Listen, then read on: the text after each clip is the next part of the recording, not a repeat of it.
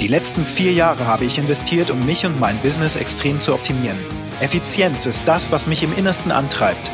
Doch wie kann ein Unternehmen in dieser sich immer schneller drehenden Welt so entwickeln, dass es stabil dasteht und auf dieser Basis aufbauen kann? Genau, es fängt bei uns Unternehmern an. Hier erfährst du Tipps und Tricks, die du in deinem Alltag installieren kannst, um wieder mehr Zeit für das zu haben, was dir am wichtigsten ist. Freunde, Familie, Hobbys und natürlich auch für das Umsetzen deiner kreativen Produktideen. Mein Name ist Christian Nolte und herzlich willkommen bei meinem Podcast Business Hacking. Lass künstliche Intelligenz für dich arbeiten. 2007 habe ich meine Diplomarbeit fertiggestellt, endlich, endlich. Und das Thema war künstliche Intelligenz im Kontext einer Schinkenreifung. Das Steuern einer Klimakammer sollte gelernt werden, und zwar dieses Expertenwissen, was nötig ist, um einen speziellen Schinken, nämlich ich glaube es war Jamon oder Serrano-Schinken oder sowas, der eben über mehr als zwölf Monate reift, wenn er richtig gut ist. Ja, und das passiert eben in einer kontrollierten Umgebung, nämlich einer Klimakammer und das wird durch einen Experten gesteuert, der im Grunde jeden Tag oder mehrfach in der Woche eben in diese Klimakammer reinschaut, sich den Schinken anguckt und dann feststellt, oh, okay, der ist ein bisschen zu trocken, ich muss mal die Luftfeuchte etwas erhöhen oder sowas. Also es gibt verschiedene Parameter, die der dann eben steuert, damit der Schinken so wird, wie es am Ende sein soll. Und der Ansatz dieser Diplomarbeit war es dann eben, ein Referenzmodell aufzubauen, was praktisch ähm, dieses Erfahrungswissen des Experten abbildet und diese Klimakammer autark steuert.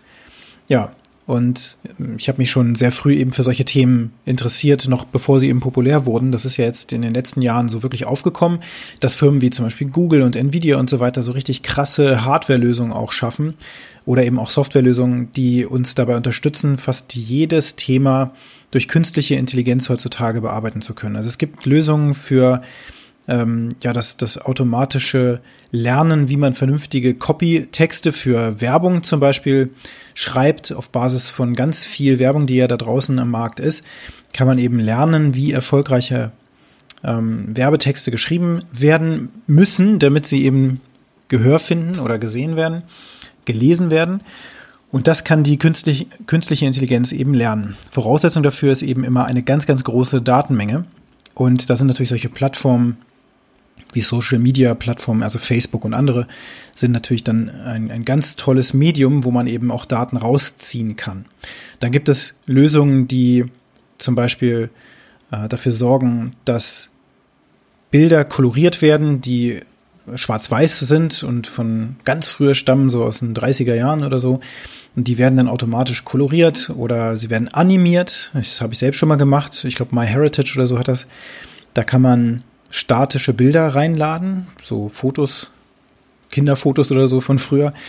Und da gibt es eine Gesichtserkennung und dann werden diese, diese Köpfe, die daraus entstehen, werden dann so dreidimensional, so leicht dreidimensional animiert, sodass die sich bewegen. Das sieht ziemlich spooky aus und das kommt, kommt schon sehr nah dran an äh, die Kopfbewegung, die, die das Kind äh, von früher oder auch der Mensch von früher dann wirklich gemacht haben könnte. Also das ist ähm, sehr, sehr spooky. Also gibt es noch zig andere Dinge, die da gerade passieren. Ähm, zum Beispiel auch Musik, die automatisch geschrieben wird vom Computer auf Basis von, ähm, von, von Songmaterial. Da gibt es verschiedenste Eminem-Songs, die einfach künstlich generiert sind. Das kann man auf YouTube einfach mal suchen. Oder ähm, auch, dass das praktisch Sprache synthetisch generiert wird und dann John F. Kennedy irgendwelche komischen Texte von heute liest oder so. Also das ist fast schon nicht mehr wirklich zu erkennen. Also wir sind da kurz davor, dass es da eine Revolution gibt, die dazu führt, dass wir die Inhalte, die vom Computer generiert werden, nicht mehr als echt oder unecht klassifizieren können. Also es hat zum einen hat das eine riesige Gefahr, birgt es, und zum anderen aber eine unglaubliche Chance. Nehmen wir mal so eine Plattform wie Facebook. Jeder hasst sie, naja, vielleicht nicht jeder, aber die Mehrheit hasst sie. Junge Leute sind da schon fast gar nicht mehr.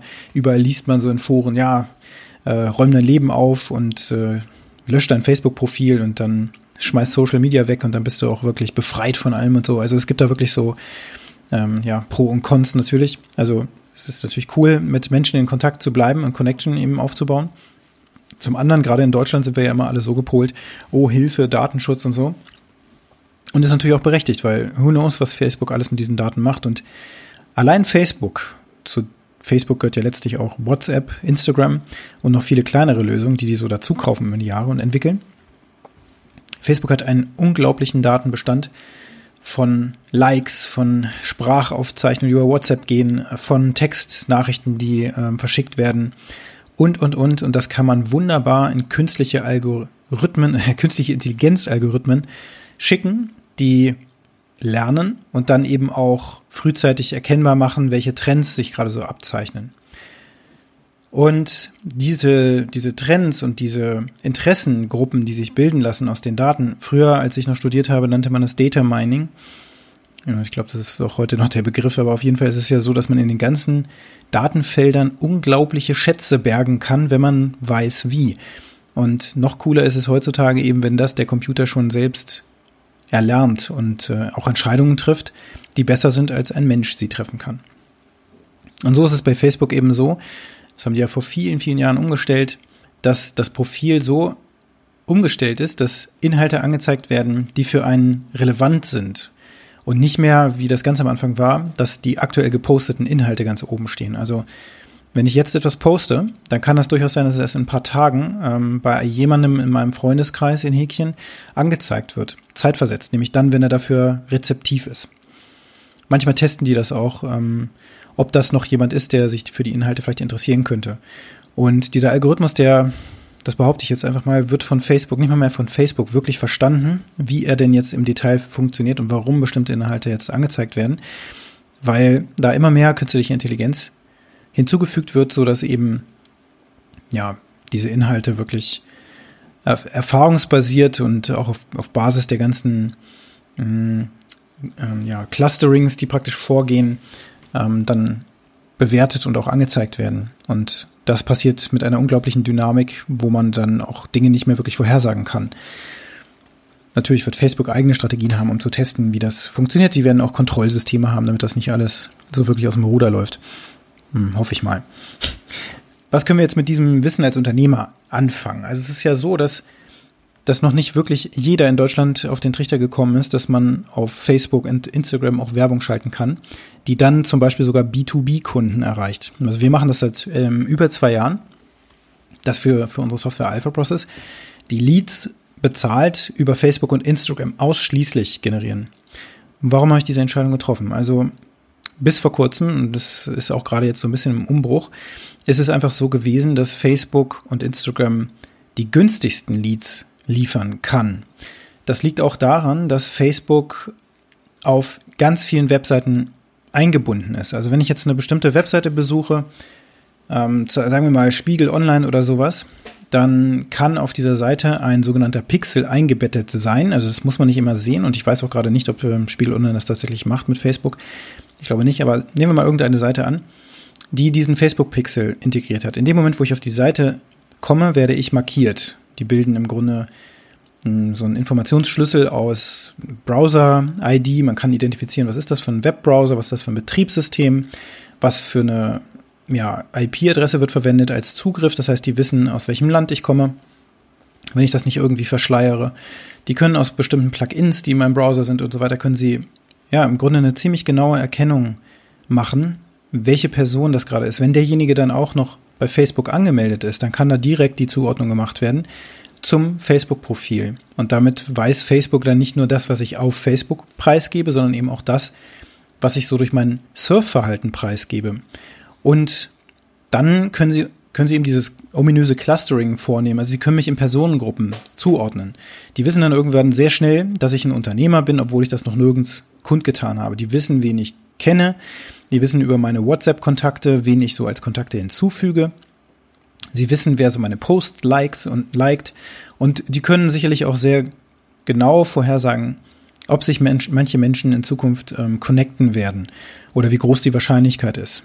Und ja, kennt ja jeder, ne? Diesen, diesen berühmten Satz, dass ähm, jeder Mensch auf der Erde mit maximal fünf Kontakten miteinander in Verbindung steht. Und dieses Kontaktnetzwerk, das kennt Facebook eben und das kennt eben auch diese ganzen Vorlieben und äh, Verhaltensweisen. Sie wissen auch, auf welche Ads und so weiter ich reagiere, also die ich dann ein bisschen länger vielleicht lese und dann erst weiter scrolle. Sie wissen, wie oft Sie mir das anzeigen müssen, damit ich dann irgendwann draufklicke. Und so kann man eben dieses Wissen als Unternehmer wieder für sich verwenden. Denn Facebook weiß auch für die obskursten Dinge ähm, schon im Grunde, wem muss ich denn bestimmte Sachen anzeigen? Wenn ich jetzt zum Beispiel eine Pizzeria habe oder sowas und mache dann eine Werbung dafür in meiner Region oder sowas, dann weiß Facebook schon, okay, wer interessiert sich für Pizza? Also wer kauft grundsätzlich Pizza? Wer ist auf Pizza.de oder Lieferando oder so unterwegs? Wem muss ich das anzeigen? Die testen das dann auch und dann finden sie ähnliche Gruppen, also ähnliche Menschen, die man das noch anzeigen kann im gleichen Radius. Zum Beispiel Braunschweig und Umgebung, fünf Kilometer oder sowas, lokale Werbung. Und ja, dann ist die Wahrscheinlichkeit sehr hoch, dass derjenige, der das dann angezeigt bekommt, auch draufklicken wird auf diesen ähm, ja, bestell, auf die Bestellseite und dann entsprechend auch dann eine Pizza kaufen wird. Und das kann man noch viel, viel weiter treiben. Man kann dann wirklich das so optimieren, dass man am Ende weiß, okay, diejenigen haben auf der Webseite bestimmte Aktionen durchgeführt und die kann man wieder verknüpfen mit diesem sogenannten Facebook-Pixel. Und damit kann man dann die Werbung noch viel effektiver gestalten. Da hört es dann immer noch nicht auf, sondern man kann dann, wenn man genug Daten hat, also mindestens mal sagen wir 200 Käufer in dem äh, Online-Store, also wenn jetzt 200 Menschen eine Pizza gekauft haben und wir diese Daten eben haben, dann kann man bei Facebook sagen, okay, suche mir jetzt bestimmte Ähnlichkeitsgruppen nochmal spezifisch für meine Kunden heraus. Also welche Personen findest du denn, liebes Facebook, die so ähnlich sind wie meine 200 Kunden, die ich schon habe? Und jetzt wird so langsam, glaube ich, der Gedanke klar, damit kann man viel effektiver werben, als wenn man irgendeinen Bus zupflastert, der einfach durch eine Stadt fährt. Ähm, und ich glaube, der auch im Jahr schon 10.000 Euro kostet oder so. Ähm, oder halt, ähm, dass man, dass man Cold Calls macht oder sonst irgendwas. Also es ist viel effektiver, Menschen etwas anzuzeigen, von dem ein System, was sehr viel schlauer ist als wir alle zusammen, ähm, wo das System entscheidet, wer es zu welchem Zeitpunkt sehen können muss. Also es ist ein unglaubliches Potenzial, was da ist.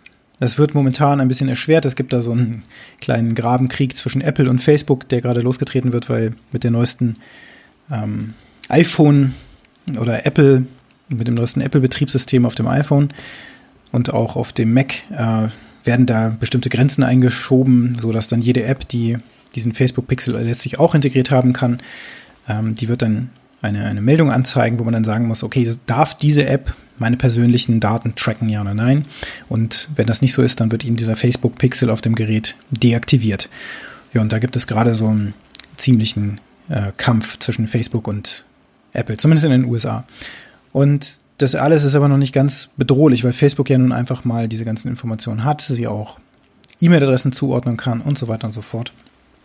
Ja, und damit ist es dann für uns zum Beispiel möglich, ausschließlich Geschäftsführer oder eben auch äh, Manager äh, bestimmte Positionen im Unternehmen zu targetieren, die bestimmte Interessen haben, die dann äh, eine Anzeigenkampagne sehen, die sie auch wirklich interessiert. Also die, das ist ja auch ein Vorteil für denjenigen, der das sieht. Wenn wir das wieder zurückdrehen in ein Zeitalter von früher, wie das auch zum Beispiel im Fernsehen war, dann ist das einfach so ein Streuschuss. Und dann sieht man halt diese ganze Werbung, ähm, irgendwie 90 Prozent davon interessieren uns nicht. Die brennen sich trotzdem im Gehirn fest, sodass wir dann halt da eine Markenbindung haben und wenn wir das nächste Mal Durst kriegen, dass wir an eine bestimmte Marke denken. Aber effektiv ist das nicht wirklich, weil es doch viel besser wäre, wenn ich in dem Moment, wo ich etwas brauche, auch sehe, was meine, was die Lösung für mein Problem ist. Und mir ist das tatsächlich selber eben schon öfter passiert, dass ich zum Beispiel eine Lösung gesucht habe für eine Prepaid-Kreditkarte, die ich in meinem Unternehmen einfach installieren kann, wo ich ein Budget vorgeben kann, die ich dann für bestimmte Services nutzen kann, die ich eben brauche, um unsere Software auf der Straße zu halten. Da brauchen wir verschiedenste Tools und, und Plattformen und so, und die werden alle mit Kreditkarte bezahlt. Da möchte ich aber auch eine Kostenkontrolle haben. Ich möchte das meinen Mitarbeitern zuordnen können und so weiter. Und dann habe ich eben genau in dem Moment, wo ich das gesucht habe, das war Anfang 2019, von Facebook bestimmte Werbung angezeigt bekommen und habe dann eben auch ein Tool gesehen, was bald eingeführt werden wird. Und ja, nach dem dritten, vierten Mal, wo mir das gezeigt wurde, habe ich dann selber drauf gedrückt und dachte mir so, ey, cool, das hat mir jetzt wirklich geholfen. Ich nutze das Tool auch immer noch. Also das kann Segen und Fluch sein. Ne? Ich bin auch jemand, der es nicht so toll findet, dass meine Daten überall ähm, genutzt werden. Aber im Endeffekt ist es auch wieder für mich, also für mich als Kunden, aber auch für mich als Unternehmer sicherlich dienlich. Und von daher ähm, ist das eine, ein Riesen-Benefit, den wir nutzen können.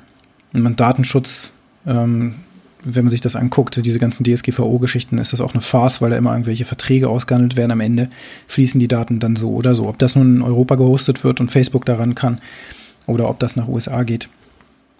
Das ist völlig egal, oder ob bestimmte Knotenpunkte grundsätzlich abgefangen werden. Also einen vollumfänglichen Datenschutz zu erreichen heutzutage geht sicherlich, aber es ist ähm, ja es ist, es ist nicht praktikabel.